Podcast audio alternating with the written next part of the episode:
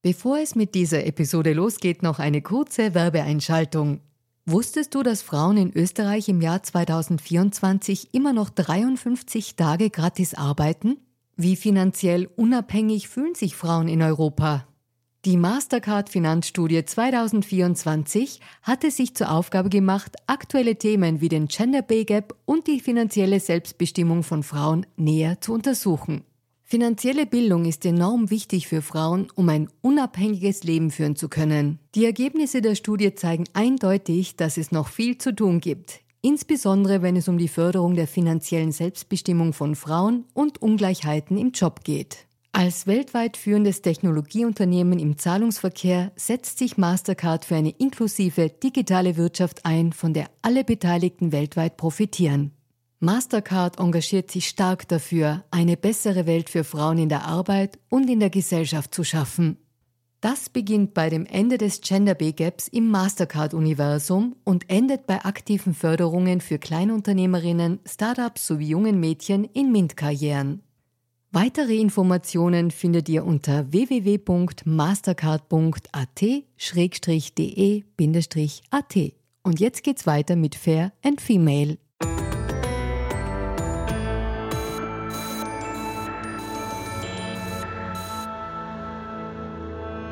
Hallo ihr Lieben, herzlich willkommen bei Fair und Female, dem Gesellschaftspodcast der kleinen Zeitung.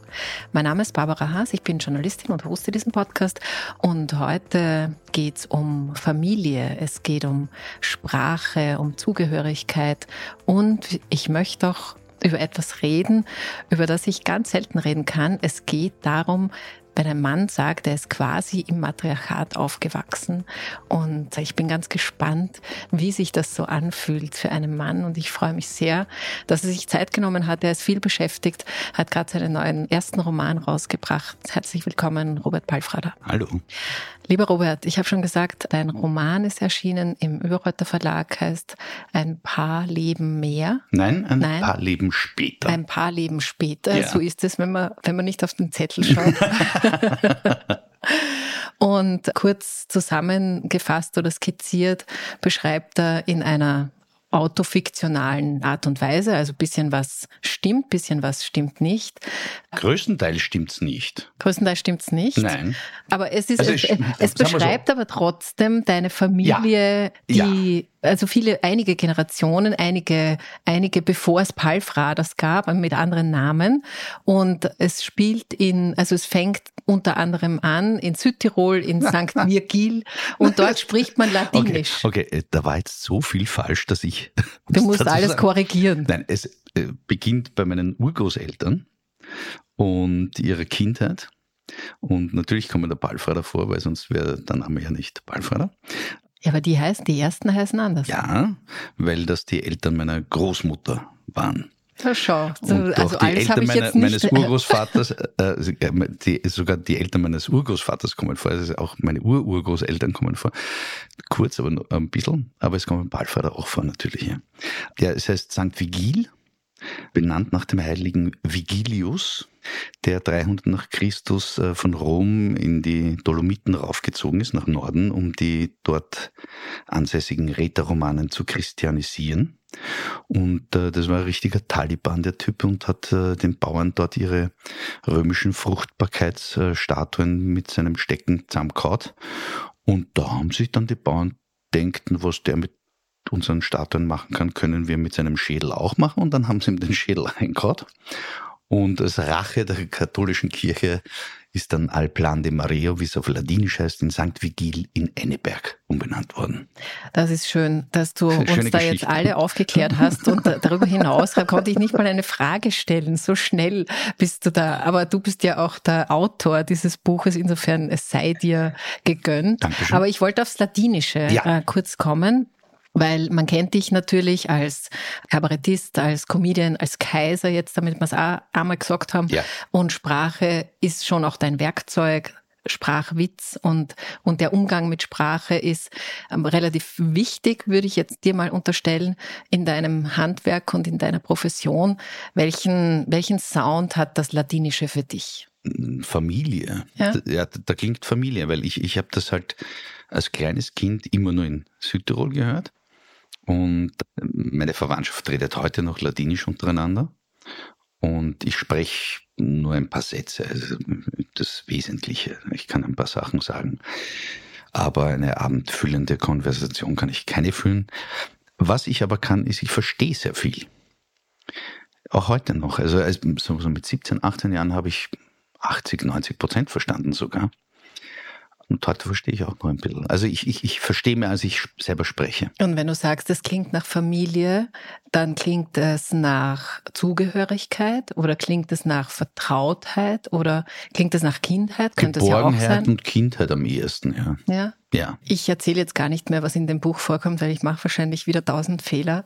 Aber, aber was ich mir beim Lesen tatsächlich schon gedacht habe und ich, egal ob es jetzt erfunden ist oder nicht erfunden ist, aber was ich mir gedacht habe und ich denke mir, das hat dich sicher auch berührt beim Schreiben, diese vielen Leben, diese vielen Spuren, die irgendwie auch eingeschrieben sind in dieser Familiengeschichte. Ja. Und du schreibst es am Anfang, ja, wenn man acht Generationen zurückgeht, dann hat man mit 256, das habe ich jetzt richtig gesagt? Ja, 256 direkte Vorfahren. Genau, und das ist eine irre hohe Zahl eigentlich und dennoch wenn man, ich habe es mir überlegt, dass es auch was auch was sehr Schönes und Spannendes hat, welche Spuren da in einem selber irgendwie auch festgeschrieben sind. Und da muss man jetzt nicht epigenetisch total durchdrehen an der Stelle, aber man trägt was in sich von diesen Geschichten dieser Menschen. Ja, das tut jeder Mensch. Und was mich halt fasziniert hat, ist, ähm, man weiß über diese Menschen ja gar nichts. Und wenn, wenn, man, wenn man, man weiß vielleicht etwas über die Urgroßeltern, vielleicht sogar noch die Ur-Urgroßeltern, aber wenn man dann nochmal zwei, drei Generationen zurückgeht, hat man ja keine Ahnung, was für Menschen das waren. Teilweise kennt man ihre Namen nicht einmal. Und mich hat halt fasziniert, dass deren Lebensentscheidungen, mit denen, also von Menschen, mit denen man nichts zu tun hat und nur ein Bruchteil ihres Genmaterials kriegt man ja vererbt, nicht? Dass die trotzdem so einen großen Einfluss auf das eigene Leben haben. Dass man etwas oktroyiert bekommt, wo man äh, halt auch schwer raus kann, nicht? Und das kann je nachdem viel oder wenig sein, dass man da erbt oder, also alle Lebensumstände. Und das ist keine große philosophische Erkenntnis, das weiß ich schon. Aber ich fand es halt interessant, wenn ich darüber nachgedacht habe, wenn mein Großvater sich nicht entschieden hätte zu optionieren damals, 42, und von St. Vigil in Enneberg nach Spitz an der Donau gegangen wäre, wenn er gesagt hätte, na, ich bleib da, dann hätte es mich gar nicht geben. Also es ist schon interessant, welche Lebensentscheidungen dann quasi, welche, Konsequenzen die dann haben. Aber das ist eine spannende Frage, weil es wirft ja so ein bisschen das Thema auf, ist etwas Schicksal oder ist etwas eine Entscheidung? Und naja, das wo, hat der Schopenhauer schon für uns fertig gedacht. Wo, ja, und was hat er ausgefunden? Naja, der Sag's Mensch kann doch. machen, was er will, aber nicht wollen, was er will. Nicht? Das ist, weil ja, jede Entscheidung halt auf zwei Fundamenten äh, ruht, nämlich deiner Sozialisierung und deiner genetischen Disposition und nichts von den zwei Sachen kannst du aussuchen. Also insofern alles sinnlos. Und hat die Beschäftigung jetzt mit, diesen, mit dieser Geschichte oder vielleicht auch dieses Hineindenken und Fühlen in die Lebensgeschichten deiner Vorfahren ich sage jetzt nicht mehr dazu, entweder erfunden oder nicht, wir nehmen es jetzt mal so an als Geschichte. Hat es was in dir äh, bewegt, außer Interesse, was du jetzt gesagt hast, man kennt sie eigentlich nicht, aber hat es was mit dir auch gemacht? Nein, nicht wirklich. Um bei der Einleitung einzuhaken, ich habe schon ein paar Geschichten meiner Familie verarbeitet. Ich habe sie aber sehr, sehr gut versteckt im fiktionalen Teil.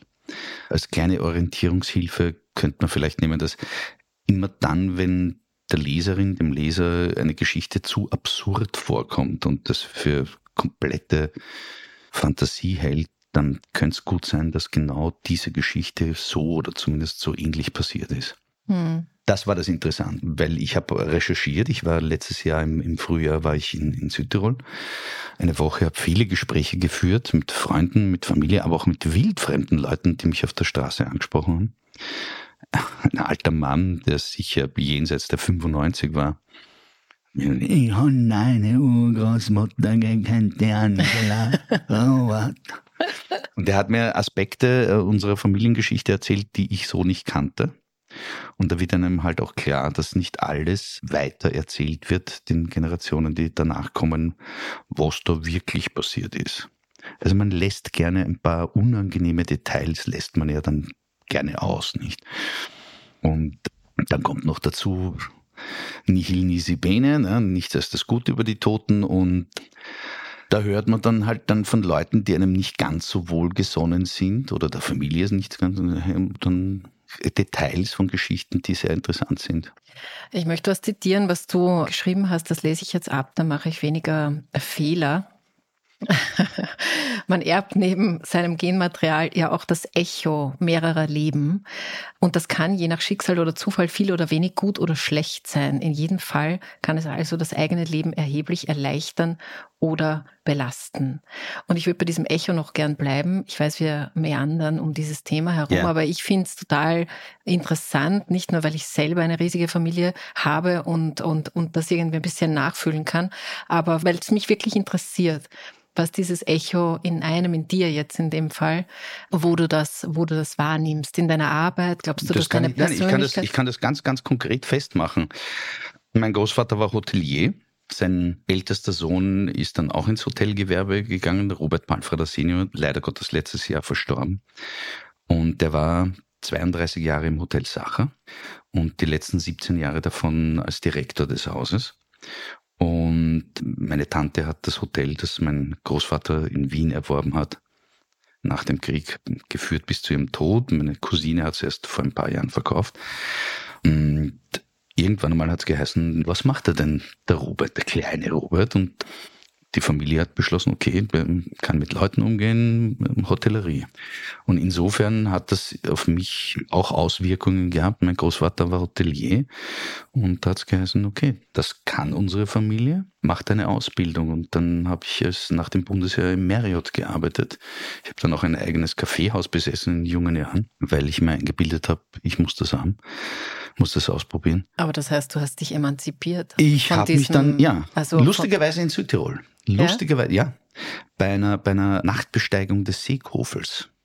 Also eigentlich in der frühen Nachtbesteigung, also schon am Gipfel oben, als die Sonne aufgegangen ist, da habe ich dann irgendwann mal, bin ich da oben gestanden, habe das gesehen, dann war mir klar, irgendwann, wenn ich da jetzt runtersteige, fahre ich nach Wien und ich kündige und ich mache was anderes, ich versuche vor einer Kamera, hinter einer Kamera, auf einer Bühne, hinter einer Bühne, egal was, ich, ich möchte das ausprobieren, ob ich Talent habe dafür. Und hat diese Emanzipation auch Spuren sozusagen bei deinen Vorfahren, die ja wahrscheinlich sehr stolz auf dieses, wir sind Hoteliers, wir sind Gastronomen, wir können das, das ist auch was für den Robert. Hat das was ausgelöst? Gab es da Konflikte? Ja, die, die, die beiden Schwestern meines Vaters, die beide sehr, sehr erfolgreich waren, geschäftlich, die haben das eigentlich immer gesehen, dieses Talent. Und haben gemeint, du solltest das machen. Und ich habe keinen blassen Schimmer gehabt, wie ich das anstellen soll. Und der andere Teil der Familie hat gesagt, nein, du gehst in die Hotellerie. Also der eine Teil der Familie hat Verständnis gehabt für meine Entscheidung und hat das begrüßt und gesagt, ja, da hat einer Talent, probier's. Und die andere, der andere Teil hat gemeint, ah, das gut geht. Das war sehr lustig. Naja, es ist ja sehr gut gegangen, äh, ja, wie wir, auch, wie wir wissen, aber das wusste man damals noch wusste nicht. Man nicht. Und das Absurde ist, ähm, das ist erst akzeptiert worden, meine Berufswahl ist erst mit dem Kaiser akzeptiert worden. Alles, was ich vorher gemacht habe, war, naja, gut, bitte, was, was macht er da? Der macht sich zum Affen. Ja, ja, und, und dafür zum, hat er. Ja, also dafür hat er diese wunderbare Karriere im Hotel aufgegeben. Aber was hat sich da verändert beim Kaiser? Der Grad an Berühmtheit? Ja, also die, diese ubiquitäre Verfügbarkeit von Fotos auf irgendwelchen Zeitschriften und Zeitungen. Und das haben alle gesehen. Das haben alle damit, gesehen und dann, damit ja. Äh, sozusagen, ja. wer so äh, stark in den Medien präsent wird und, und gespiegelt wird. Meine, meine Mutter war mit meiner Tante beim Heurigen in Marienzersdorf und am Nebentisch sind es Viertelstunde vor Beginn der Sendung aufgestanden und gesagt, wir gehen jetzt zu Hause. Und da war ein, ein älterer Herr mit denen am Tisch, was ist, wir sind ja gerade erst gekommen und sagt, na, jetzt gehen wir zum Kaiser. Jetzt zahlen wir, jetzt, jetzt gehen wir heim. Also die Leute, und das hat, als meine Tante das gehört hat, glaube ich, gesagt, ah, okay.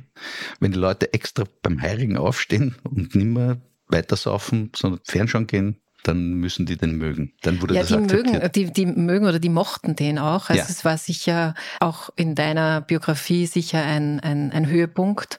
Nicht nur, weil du Romis bekommen hast, aber möglicherweise, na, du, man sieht das im Podcast Nein, nicht, aber wie rund ist das, Höhepunkt- gan- das gan- ganze mein- Gesicht. Mein Höhepunkt war eher Braunschlag. Braunschlag Ja? machen Wie- zu dürfen war für mich, das war mein, mein Anno Mirabilis, das drehen zu dürfen. Also muss man vielleicht erklären, eine Serie von David Schalko, Ja. von einer interessanten Marienerscheinung. Du hast damals den Bürgermeister gegeben. Und ähm, warum war das dein Höhepunkt? Das interessiert mich jetzt trotzdem.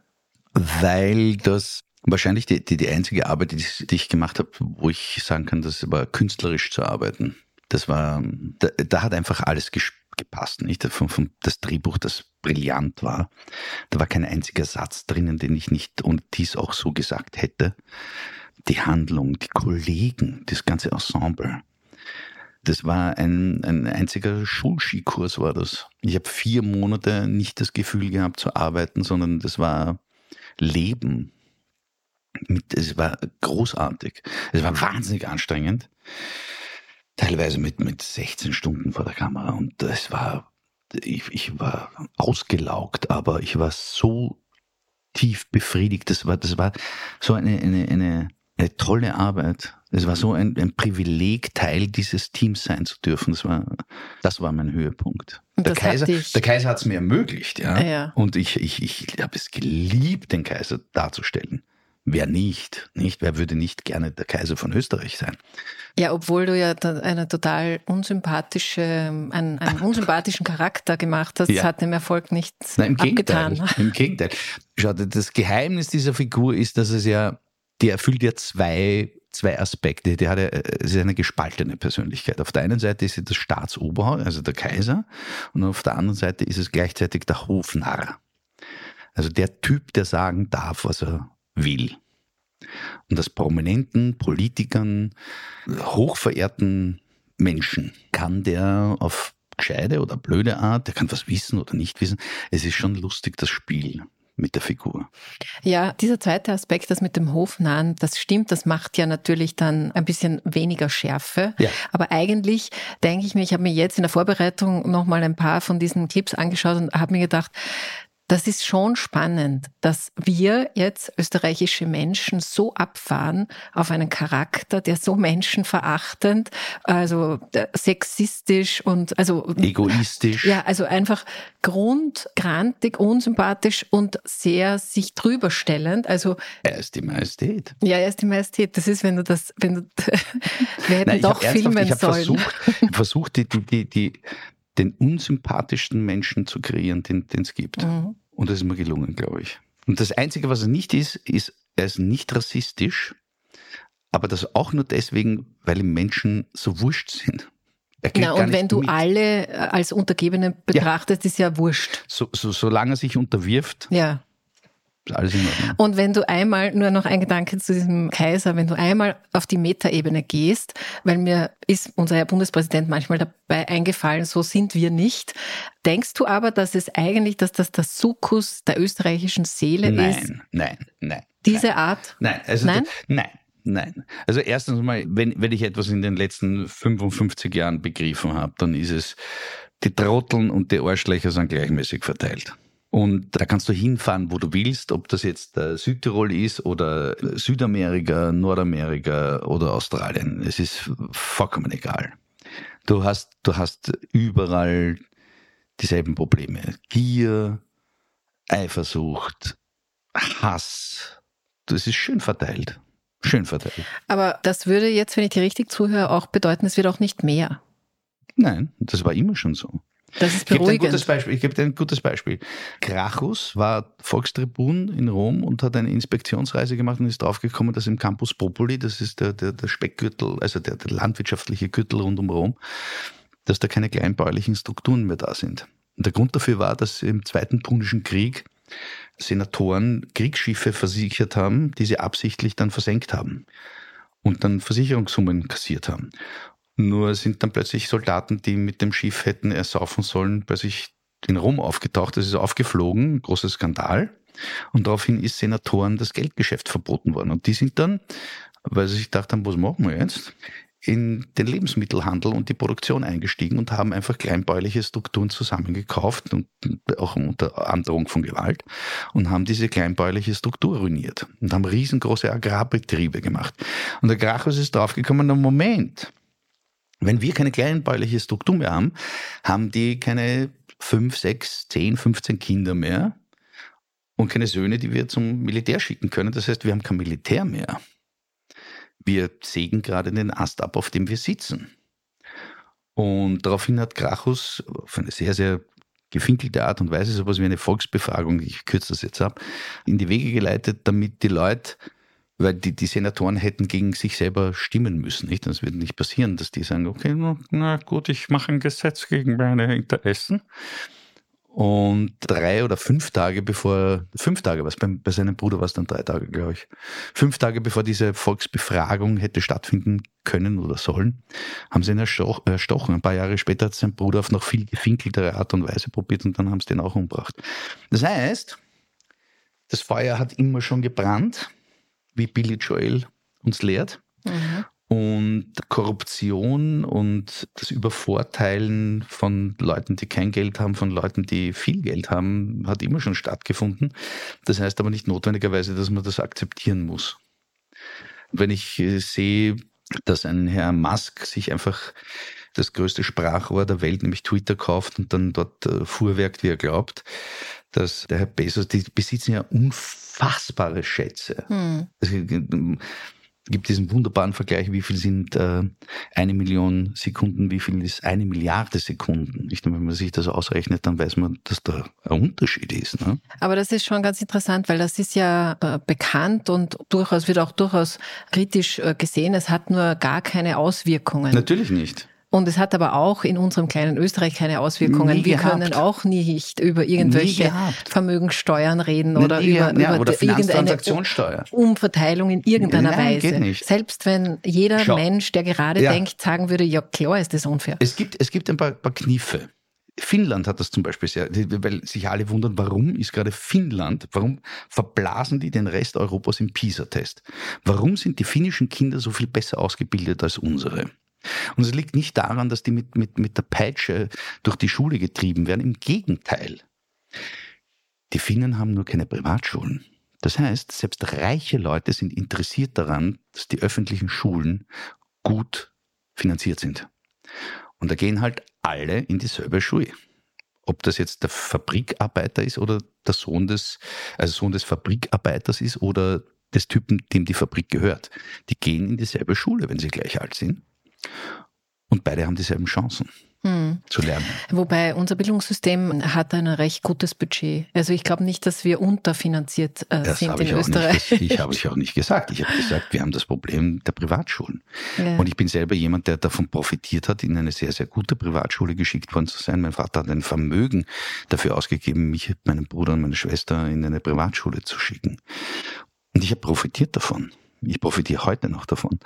Nur, das ist unfair all jenen gegenüber, die das Glück nicht gehabt haben, einen Vater zu haben, der äh, wahnsinnig hart gearbeitet hat, um seinen Kindern das zu ermöglichen. Ich finde, Eliteschule für alle ist eine, eine gerechte Forderung. Ich würde hergehen und sämtliche Privatschulen verbieten und das Bildungsbudget dem von, von Finnland angleichen. Hm. Am besten finanziert durch eine Finanztransaktionssteuer. Das ist sehr gut. Das ist sehr gut, weil irgendwo muss die Kohle ja herkommen. Ja, nicht von uns. Äh, nicht auch von uns. Auch nein, von uns. Von uns. Durchaus nein, von nein, uns. Von Doch wir zahlen auch keine Steuern. Nein, Du nicht, ja.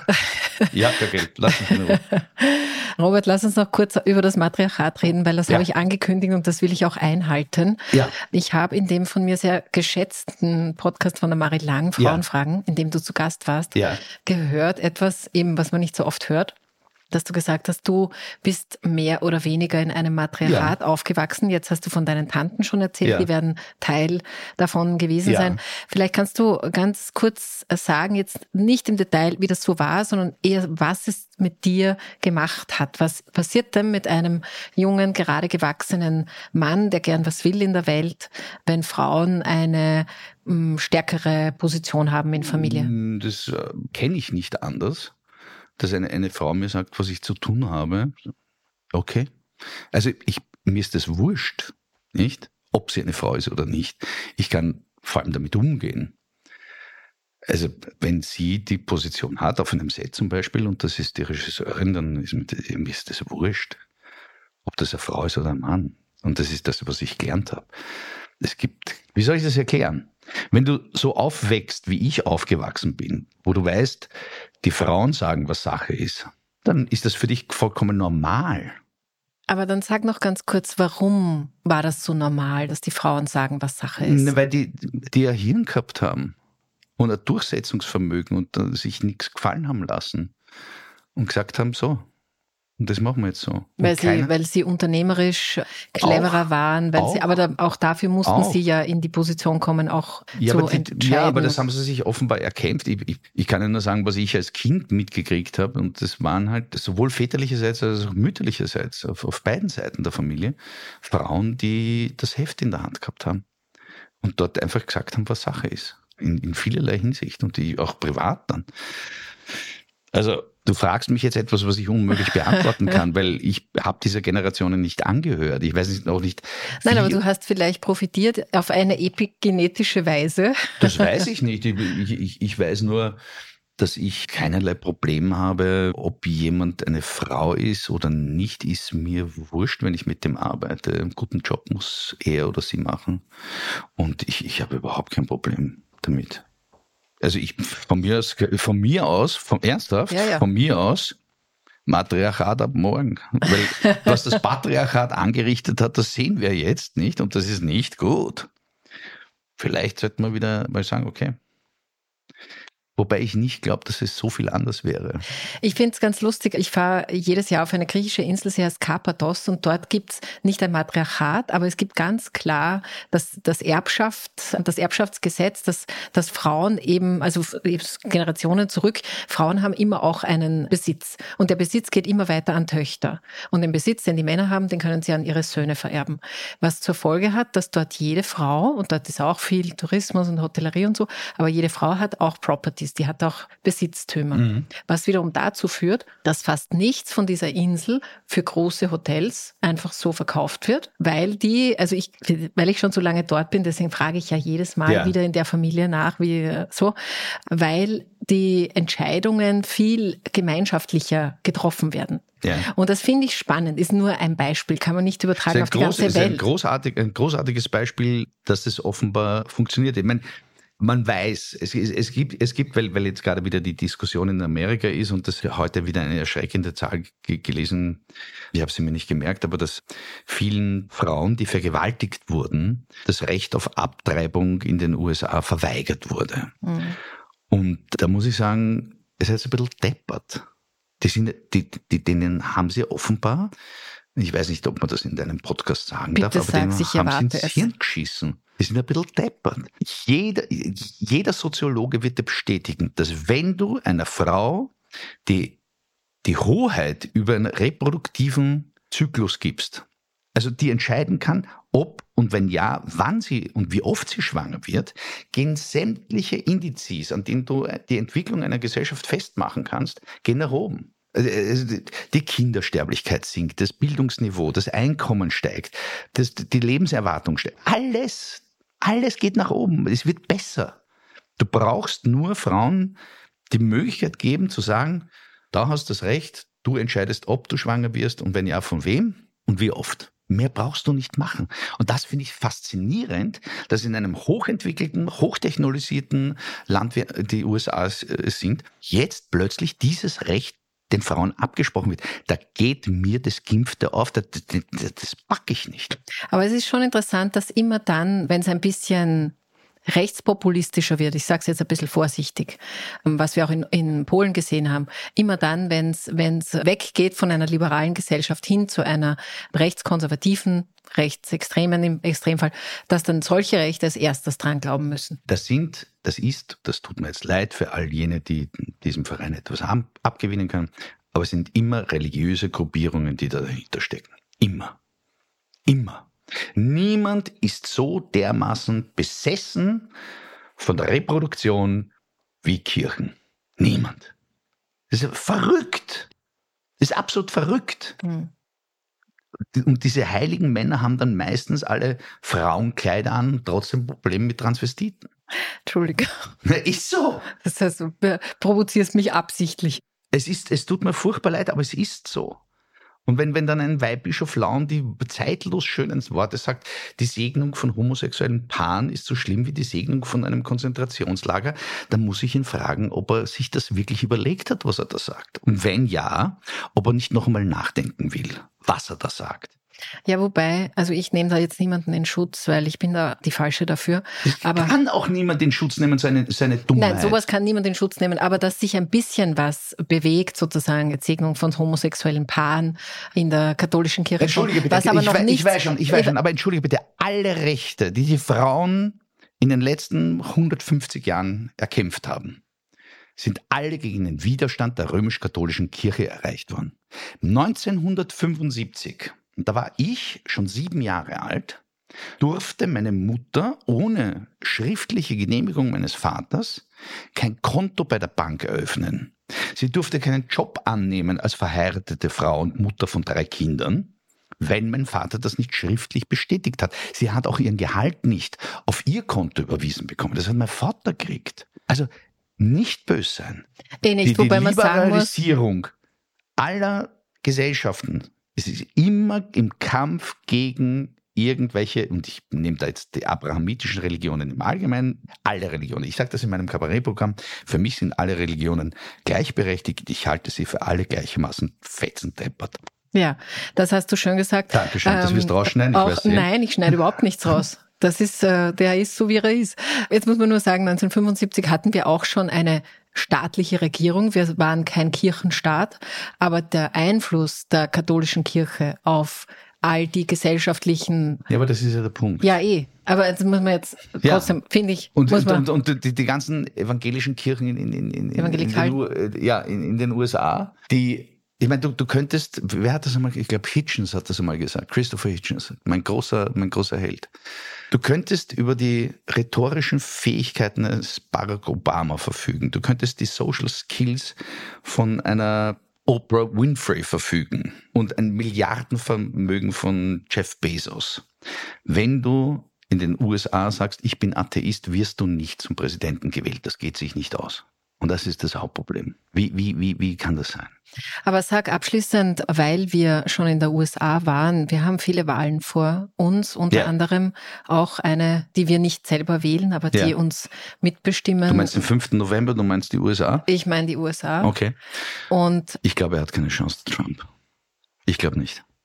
Das ist da, ich werde, ich würde dich so gerne als Orakel sehen. Nein, aber, aber du musst es ein bisschen warum. begründen. Derzeit ich, sieht alles anders auch, Ich sage äh, auch warum. Erstens mal gibt es genügend Leute, die durchschaut haben, was für ein, für ein Blender das ist. Und zweitens wird jetzt mit jedem Monat mehr und mehr augenscheinlich, also abgesehen von seinen finanziellen und auch, auch rechtlichen Problemen, die er hat und den ganzen Anklagen, die er hat, da ist der Kollege Maurer, kommt gerade bei der Tür rein. Servus, Pussibär. Der Kollege Maurer schaut mit zwei großen Augen. Ja. Weil sie so schön Darfst sind. auch noch Augen. Teil des Podcasts werden. Ja. Setz dich zu mir, Hase. Ich glaube, dass der gesundheitlich das nicht durchdrückt. Man merkt jetzt schon zu Beginn des Wahlkampfes, wie der abbaut. Ich glaube nicht, dass der bis November durchhält. Ja, das ist aber spannend, weil das ist ja gerade das, was er dem Joe Biden immer ja, vorwirft. Auch, auch nicht ganz zu Unrecht, muss man sagen. Meistens wirft man das dem Gegner vor was man selber.